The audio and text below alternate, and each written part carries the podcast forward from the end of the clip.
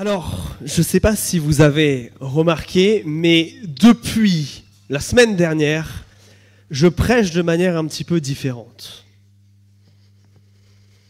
Il manque un truc là. Avant, il y avait un énorme ordinateur qui cachait la moitié de mon visage. Et récemment, j'ai investi dans une de ces choses. Une tablette. Et alors, je n'imaginais pas qu'il y avait autant de prix, autant de choses différentes. Et et quand j'ai été confronté à cette chose, je me suis posé des questions. Est-ce que j'en ai besoin que pour prêcher ou pour d'autres choses? Est-ce que j'ai besoin de stocker des choses dessus et ça d'avoir une mémoire absolument colossale? Est-ce que ça doit être quelque chose qui doit tenir dans ma main? Est-ce que ça doit être quelque chose de gros? Je me suis pris la tête. Et en faisant ça, je me suis rappelé quelque chose. Que généralement, ce à quoi on attribue de la valeur, ça devient important. Tout ce qui est important, on y attribue de la valeur. Et bien souvent, ce qu'on est prêt à investir en termes de temps, en termes de moyens, en termes d'argent dans quelque chose, c'est bien souvent le signe de son importance. Par exemple, certains d'entre nous ont bien raison d'investir un petit peu plus dans la qualité de la nourriture qu'ils achètent pour bien manger. Parce que pour eux, faire cet investissement, ça représente quelque chose d'important. Pour d'autres, vous avez un métier dans lequel c'est important que vous puissiez vous déplacer et votre image est importante. Alors peut-être que par rapport à la plupart des autres, vous allez investir un petit peu plus dans votre voiture. Parce que ça devient important. Toutes les choses qui sont importantes nécessitent en fait une forme d'investissement, une forme de valeur, une forme de sacrifice. Et on a une semaine de Pâques. Et je crois que littéralement Pâques, c'est le moment le plus important de l'année. Mais malheureusement, dans notre société comme dans nos églises, on a tendance un petit peu à le reléguer au second plan. Bien souvent, les Français ne savent même pas pourquoi il y a Pâques. On nous parle de chocolat, on nous parle de cloche, on nous parle de lapin, on nous parle d'œufs, mais on ne nous parle pas de Jésus crucifié. Même nous, où est-ce qu'on met nos temps, nos moyens? C'est peut-être plus pour Noël. Mais mes amis, si Noël était important parce que ça a changé notre calendrier, Pâques l'est d'autant plus parce qu'il n'y a que Pâques qui peut changer notre destinée. Si Jésus vient à Noël, c'est super. Mais si Jésus vient pas mourir à Pâques, ça ne servait à rien. C'est un beau souvenir pour nous. Pour aujourd'hui, pour nous, ça ne change absolument rien. Sans Pâques, il n'y a pas de chrétien. Sans Pâques, on n'est pas là aujourd'hui sans pas que la foi elle s'est arrêtée. Et ça me trouble parfois de me dire que on loupe à quel point ce temps est important. Et ça se voit justement dans l'investissement parfois qu'on met, dans la valeur qu'on donne à ce temps-là. Et comme on est à une semaine de Pâques, comme vendredi prochain et dimanche prochain, on va avoir ces temps spéciaux, on célèbre la mort et la résurrection de Christ. Je crois qu'aujourd'hui, c'est le bon moment de se rappeler, en fait, pourquoi Pâques est important. Pour voir quels a été les prix payés à Pâques. Parce qu'on l'a dit, tout ce qui est important va coûter quelque chose. Alors je vous propose d'ouvrir vos Bibles à Matthieu chapitre 28. On va voir le prélude à la croix. Qu'est-ce qui se passe avant les textes qu'on va lire vendredi et dimanche? Qu'est-ce qui se passe juste avant que Jésus prenne ce dernier repas? Aille sur le mont des Oliviers, soit crucifié, arrêté et ressuscite. Qu'est-ce qui s'est passé juste avant? Et vous allez voir que tout tourne autour d'une histoire de prix. Matthieu chapitre 26, on commence à lire au verset 1. Lorsque Jésus eut achevé tous ses discours, il dit à ses disciples, Vous savez que la Pâque a lieu dans deux jours, et que le Fils de l'homme est sur le point d'être livré pour être crucifié. Alors les grands prêtres et les anciens du peuple se rassemblèrent dans le palais du grand prêtre, appelé Caïphe ils se résolurent de faire arrêter Jésus par ruse et de le tuer. Toutefois, ils disaient, pas en pleine fête, afin qu'il n'y ait pas d'agitation parmi le peuple. Je m'arrête là. Il y a quelqu'un qui va payer un lourd tribut ici, et il nous l'annonce dès le verset 2. C'est Jésus. Jésus parle de lui-même en utilisant cette expression un petit peu bizarre là le Fils de l'homme. C'est l'expression favorite de Jésus pour parler de lui à la troisième personne. Mais pour les Hébreux, c'est un titre qui a beaucoup de sens. C'est des mots que Jésus emprunte à un vieux prophète qui s'appelle Daniel et qui au chapitre 7 de son livre dit la chose suivante, qu'à un moment, il y a quelqu'un qui va ressembler à un homme, qui va venir délivrer Israël, mais qui en même temps arrive sur les nuages, à qui on va donner la domination sur le monde entier. En fait, il ressemble à un homme, mais il est Dieu. Et ça, c'est une des manières très concrètes par lesquelles Jésus est en train de dire, les amis, je suis Dieu. Alors qu'est-ce que Jésus nous dit de lui-même, verset 2 Qui va être livré, qui va être crucifié. Crucifié, cette méthode de torture et de mise à mort, mise au point par euh, les Phéniciens et, on va dire, euh, perfectionnée par les Romains. Et ça, ça nous rappelle quelque chose, que Pâques, Pâques, il y a quelqu'un qui meurt, il y a Jésus qui meurt. Pâques, c'est important parce qu'il y a une mort. Et cette mort, elle a un sens. Cette mort, c'est un paiement d'une dette. Cette mort-là de Christ, c'est ce qui a coûté à Dieu son Fils. Oui, Pâques, c'est important. Pourquoi? Parce que Dieu a dû sacrifier quelque chose. Parce que Dieu a laissé quelque chose de côté. Dieu a abandonné son Fils à la croix. Jésus est venu mourir. Et ça, c'est le paiement d'une dette, d'un crime. Alors, regardez les versets 3, 4, 5 nous apprennent que ce que Jésus va vivre sur cette croix, c'est totalement injuste. On complote contre lui. On veut l'arrêter, pas de manière légale parce qu'il aurait commis quelque chose qui serait pas bien, mais par ruse. Parce que oui, cet homme était saint. Cet homme n'avait jamais rien fait. Alors c'est quoi la signification de tout ça? C'est quoi la signification de Pâques? Eh bien, c'est comme si nous tous, nous les êtres humains, nous étions tous clients d'un énorme restaurant. Et on n'est pas très regardant sur le menu et sur les prix, et on commande des plats, les uns après les autres. On s'empiffre, on s'engorge, on vit comme il nous plaît, on mange comme ça nous fait plaisir. Sauf que, à l'instar d'un client qui ne regarderait pas le menu et qui serait surpris par l'addition, eh ben nous sommes les mêmes. C'est la même chose pour nous. Nous, nous vivons comme nous voulons. Et bien souvent, ça veut dire que nous faisons le mal. Nous avons, nous les êtres humains, une capacité à faire le mal qui est absolument incroyable. Tel quelqu'un qui souffrirait de boulimie. Nous sommes incapables de nous retenir, de penser, de faire, de dire le mal. Nous sommes des gloutons du péché. Et aucun d'entre nous n'y échappe. Et ce péché, c'est comme consommer tous ces plats. Le problème, c'est que après avoir mangé, il y a l'addition qui arrive. Et l'addition, elle est salée. Le prix de nos péchés, il est exorbitant. Il est écrasant. À chaque fois que nous avons cultivé des pensées mauvaises envers quelqu'un, malheureusement, c'est envers Dieu qu'on l'a fait aussi. À chaque fois que nous avons fait du mal à quelqu'un, c'est à Dieu que nous l'avons fait aussi. Et si nous faisons une offense à Dieu, alors cette offense est grave. Face au prix du péché, face à la dette du péché, on se trouve démuni. Comme cette personne qui n'a pas regardé tout ce qu'elle a commandé et qui se trouve face à cette addition et qui ne sait plus quoi faire. Et ce ne sont pas nos maigres bonnes actions, celles que nous faisons, qui vont payer cette dette. Non, souvent on a tendance à dire ça, peut-être que Dieu m'acceptera si je fais du bien, peut-être plus de bien que de mal. Mes amis, nos bonnes actions, c'est une autre monnaie. C'est une monnaie étrangère qui ne peut pas payer cette dette. Ça ne marche pas, il n'y a pas de taux de conversion. C'est pas comme ça que ça marche. Et l'embarras nous saisit alors. Comment payer cette dette? Comment payer le prix du mal que nous commettons? Pire, non seulement on fait du mal les uns aux autres, mais ça offense Dieu. Quand le serveur nous tend le ticket, on devient tout pâle. L'addition est beaucoup trop élevée.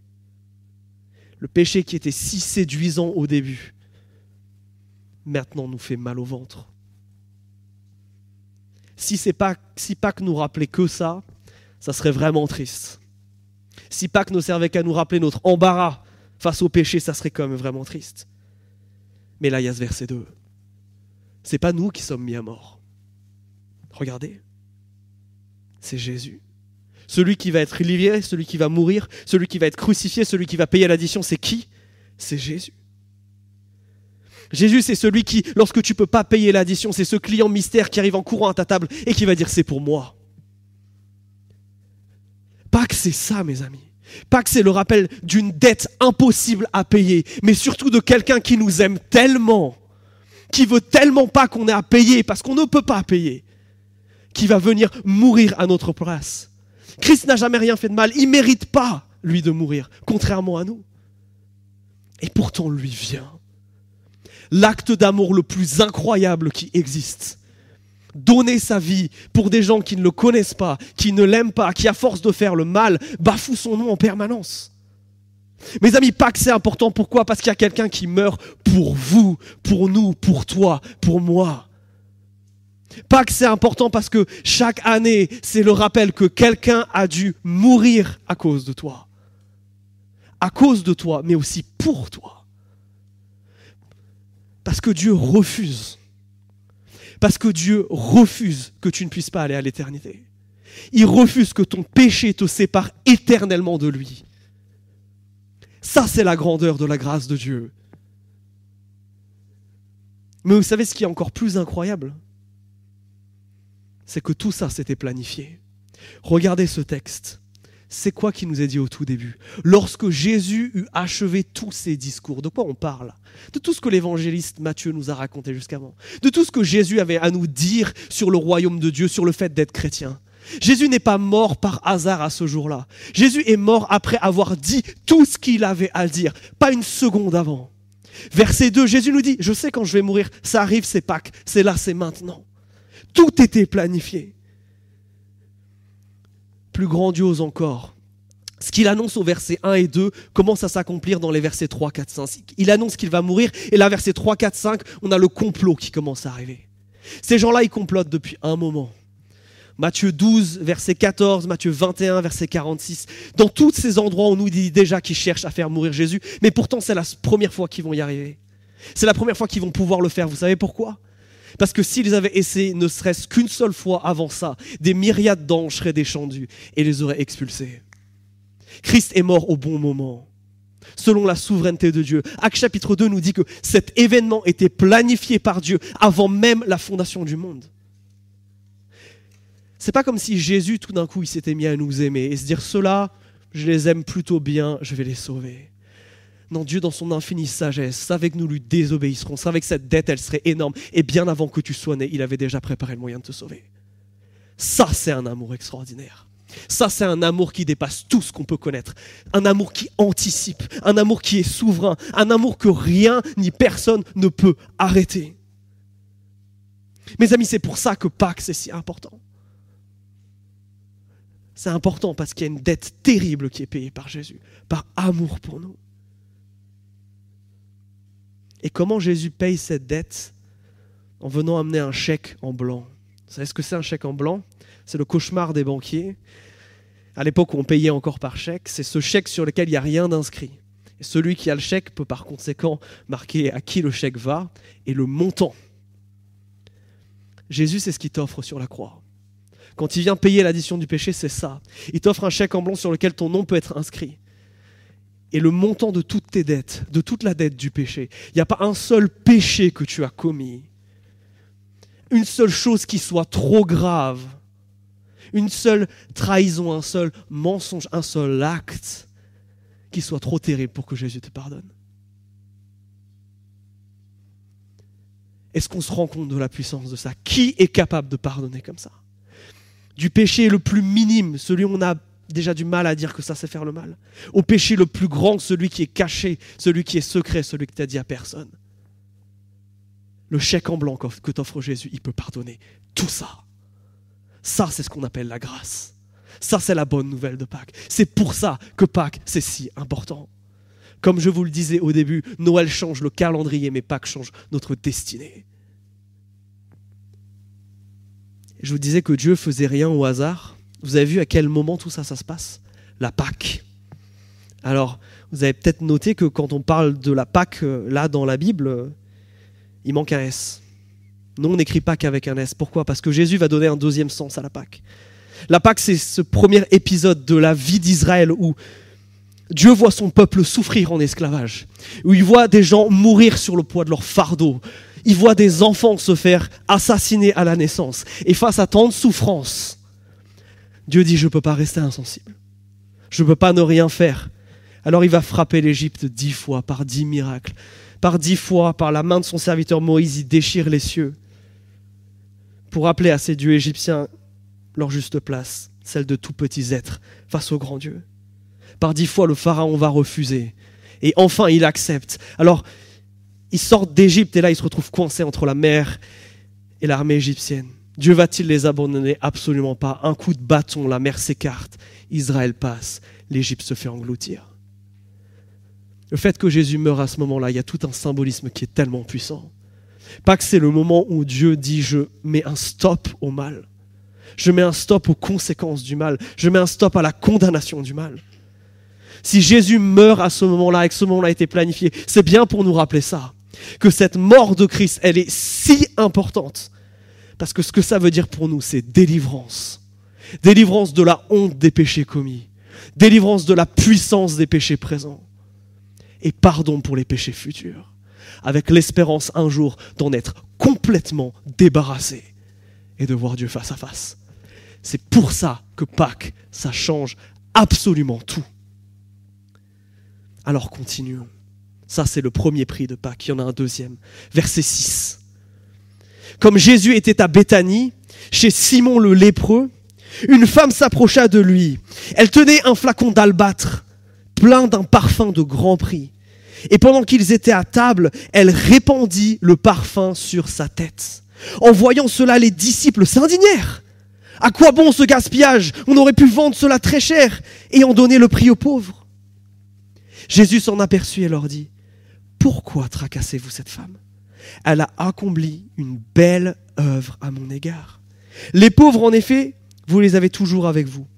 Mais moi, vous ne m'avez pas toujours. En répandant ce parfum sur mon corps, elle l'a fait pour mon ensevelissement. Amen, je vous le dis, partout où cette bonne nouvelle sera proclamée, dans le monde entier, on racontera aussi en mémoire de cette femme ce qu'elle a fait. Jésus avait raison, on est encore en train d'en parler aujourd'hui. Cette femme, elle fait un acte bizarre. Ça se fait chez les juifs de mettre du parfum, mais ce qu'elle fait pour les disciples, pour nous lecteurs du XXIe siècle, c'est bizarre.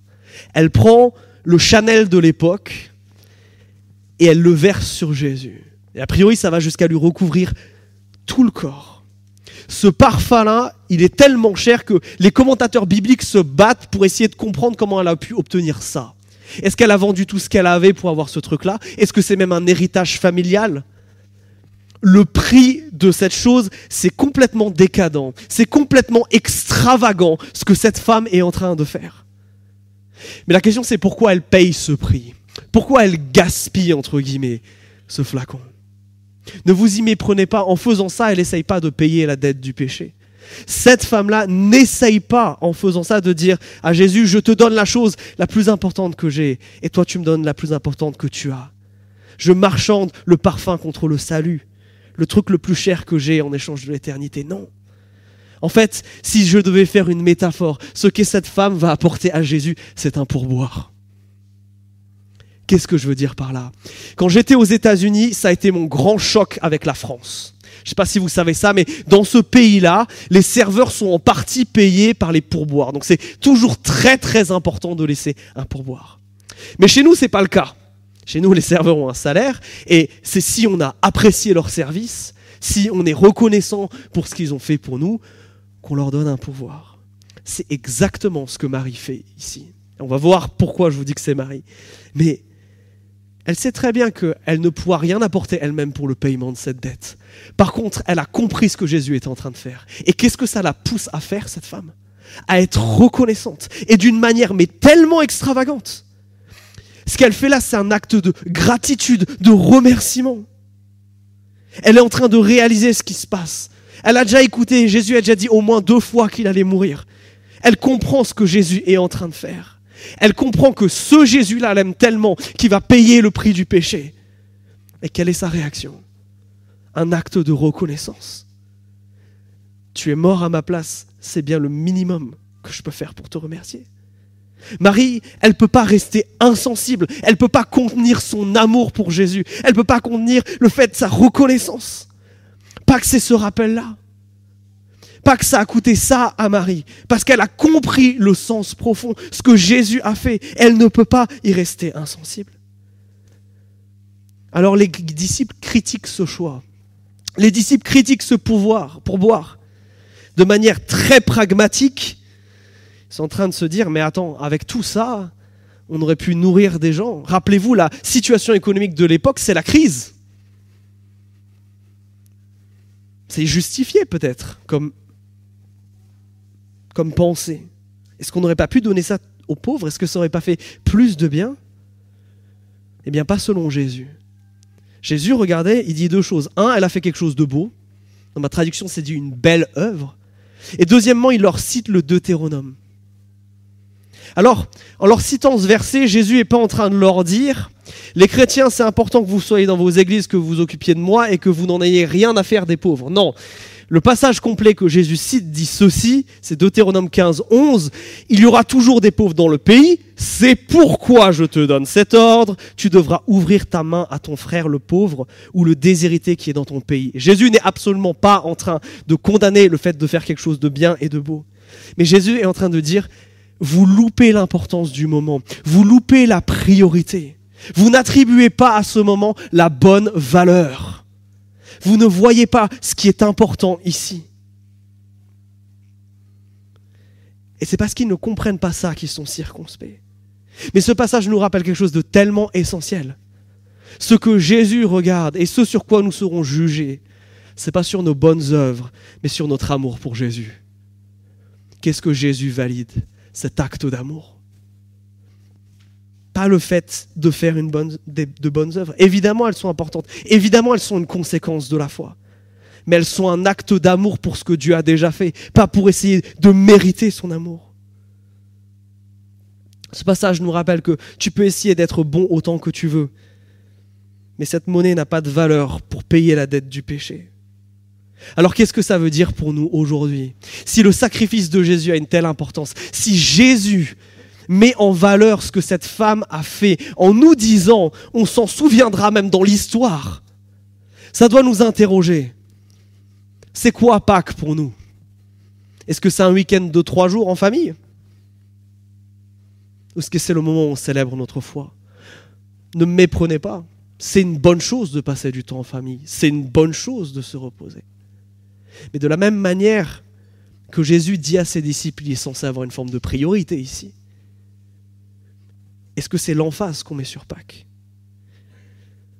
Et ça encore, c'est juste la fête de Pâques une fois dans l'année. Mais Pâques,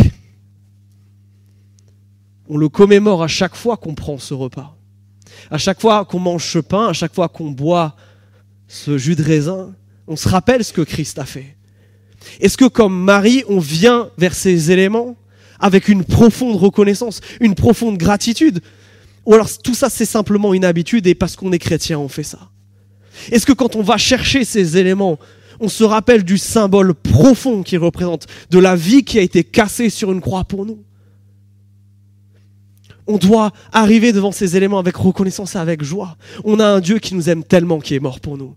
Personne n'est aimé comme ça. Vous n'aimerez jamais personne comme ça et personne ne vous aimera comme ça. Mes amis, est-ce que nous cultivons cette reconnaissance? Est-ce que, entre guillemets, nous laissons à Dieu un pourboire? Mais vous notez que on ne nous donne pas le nom de cette femme. Dans le passage parallèle, dans Jean chapitre 12, on nous dit que c'est Marie. Alors pourquoi Matthieu, qui aime les détails, omet de mentionner son nom? Est-ce que, encore une fois, la Bible serait misogyne et voudrait effacer les femmes de l'histoire? Je crois pas. Je crois que c'est très intentionnel ce que Matthieu est en train de faire. Parce qu'il veut nous rappeler que l'important, c'est pas qui a fait l'acte, c'est l'acte que cette personne a fait. Et c'est surtout pour le mettre en contraste avec ce qui suit. Regardez les versets 14 et 15, qui sont les derniers versets de notre temps ensemble. Alors l'un des douze, celui qu'on appelle Judas Iscariote, se rendit chez les grands prêtres et dit, Que voulez-vous me donner pour que je vous le livre? Ils le payèrent trente pièces d'argent à partir de ce moment-là, il cherchait une occasion pour le livrer. Le contraste est saisissant. On a une femme anonyme et là on a l'un des douze. On a elle qui sacrifie quelque chose qu'elle a pour Jésus et lui qui le vend. On a Marie qui était une disciple de Jésus. Marie la sœur de Marthe, d'ailleurs j'ai oublié de vous le préciser. Mais Judas qui était un apôtre, qui était quelqu'un qui était appelé à, proclamer ce message dans le monde entier. Le contraste est saisissant. Mais la réaction de Judas ici, le prix que lui paye, enfin, qu'il reçoit plutôt, il est dérisoire comparé à ce que Marie vient de donner. 30 pièces d'argent, c'est entre 1 et 3 mois de salaire pour un ouvrier agricole de cette époque. C'est une certaine somme. Mais c'est rien comparé à Jésus. C'est rien comparé à Marie. Et ce que vit Judas ici nous rappelle quelque chose de tellement important aussi? C'est que, mes amis, le péché nous amène des chèques en bois. Je vous ai parlé des chèques en blanc tout à l'heure. Le chèque en bois, c'est autre chose. C'est on vous donne un chèque, là, il y a votre nom, il y a un montant, mais quand on essaye de l'encaisser, il n'y a pas d'argent qui vient parce que le compte d'où provient ce chèque, il n'y a rien dessus. C'est exactement ce qui arrive à Judas. Ces 30 pièces d'argent, c'est un chèque en bois. Ces 30 pièces d'argent, après la Pâque, il va même pas les utiliser, il va les jeter par terre, il va même se suicider. De désespoir. Il a échangé la vie de celui qui était prêt à mourir pour lui pour 30 petites pièces d'argent. Et ça nous rappelle une leçon tellement importante par rapport à Pâques, qui est que le péché ne satisfait jamais, que le péché ne fait que des chèques en bois, et que quand on va être face à l'éternité à devoir payer cette dette, si la seule chose qu'on a amenée, c'est nos péchés, on n'amène absolument rien, on n'amène que des chèques en bois. Ce passage nous rappelle aussi pourquoi c'est si important. Parce que le péché nous donne ce plaisir temporaire. Et 30 pièces d'argent, c'est super, je vais pouvoir les dépenser. Mais au final, ne satisfait pas. Le péché te tend la main pour te prendre le bras.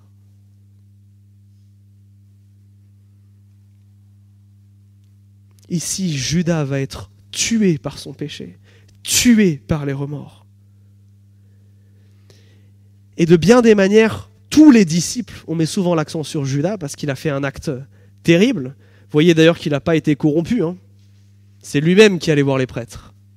C'est lui-même de sa propre volonté. Nous rappelons encore une fois que nous, les êtres humains, nous sommes des machines à pécher. Et tous les disciples ont abandonné Jésus d'une manière ou d'une autre. Mais la différence entre Judas et les autres, et particulièrement celui qui s'appelle Pierre, elle se passe à une chose. Il y a une chose qui fait la différence c'est que les autres reviennent vers Jésus. Que Pierre, après s'être fait humilier d'avoir entendu le coq chanter trois fois, lui rappelant trois fois sa trahison, qu'est-ce qu'il fait? Il revient à Jésus et Jésus le restaure. Face au péché, on n'est pas obligé de finir comme Judas. On n'est pas obligé d'amener un chèque en bois. Non, on peut se saisir de ce chèque en blanc et inscrire notre nom dessus, parce que Jésus-Christ nous le tend. Pâques, c'est le moment de te rappeler ceci. Jésus est mort pour ce péché. Ce péché que tu commets ne t'amène qu'à l'esclavage, ne t'amène qu'au remords, ne t'amène qu'à la destruction. Abandonne-le et reviens à Jésus.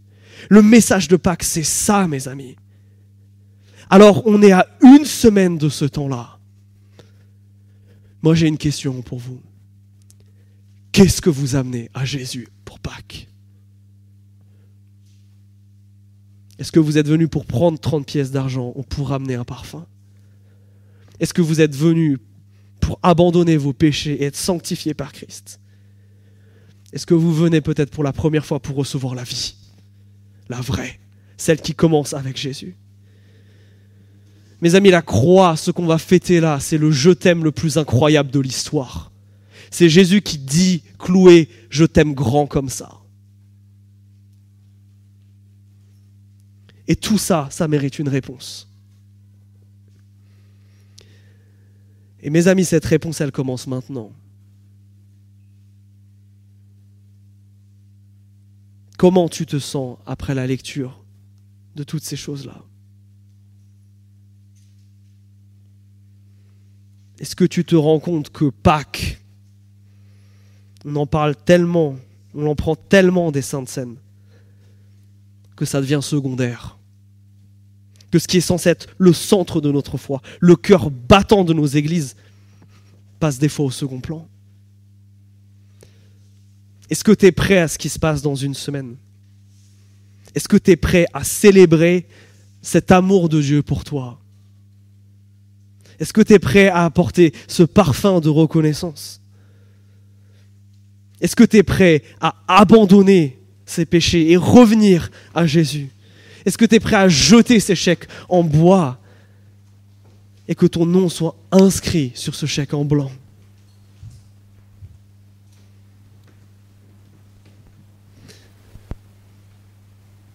Alors que tu es hâte d'être à Pâques, ou que le Seigneur t'ait repris pendant ce temps, je veux t'inviter à Pâques. Pâques nous rappelle que quelqu'un a dû mourir pour nous, mais surtout que quelqu'un était prêt à le faire. Et c'est pour ça que c'est une bonne nouvelle. Jésus n'attend qu'une chose, c'est que tu reviennes. Que tu reviennes de tes péchés. Pour la première ou pour la quinzième fois, mais que tu reviennes. Et il nous a laissé ce symbole qu'est la scène. Par ces petits éléments, on se rappelle ce qu'un grand Dieu a fait pour nous. On se rappelle que la croix, ce n'est pas une histoire, c'est une réalité. C'est Dieu qui se fait homme. C'est Dieu qui est fouetté, maltraité, brisé sur une croix, cloué et qui souffre. C'est un dos sanguinolent qui s'écharde contre du bois pour que toi tu vives. Ces symboles, ils ont une force qui, est incroyable. Mais cette force, elle est là pas pour te décourager d'y aller, mais pour t'appeler. C'est un repas. Et un repas, c'est quelque chose auquel on est invité. Jésus veut t'inviter. T'inviter à prendre ces éléments. T'inviter à renoncer au péché. T'inviter à rentrer dans ce temps de Pâques. Alors si tu veux lui dire oui, pendant le chant qui suit, je t'invite à te lever. Je t'invite à aller chercher ces éléments et revenir ensuite à ta place. On les prendra ensemble. Et si tu veux rentrer dans ce Pâques, si tu veux dire pardon à Jésus, si tu veux lui montrer lui dire ta reconnaissance pour ce qu'il a fait pour toi, alors ne te prive pas de ce repas. Et pendant ce chant où on se rappelle la croix, où on se rappelle Pâques, lève-toi et va chercher les éléments.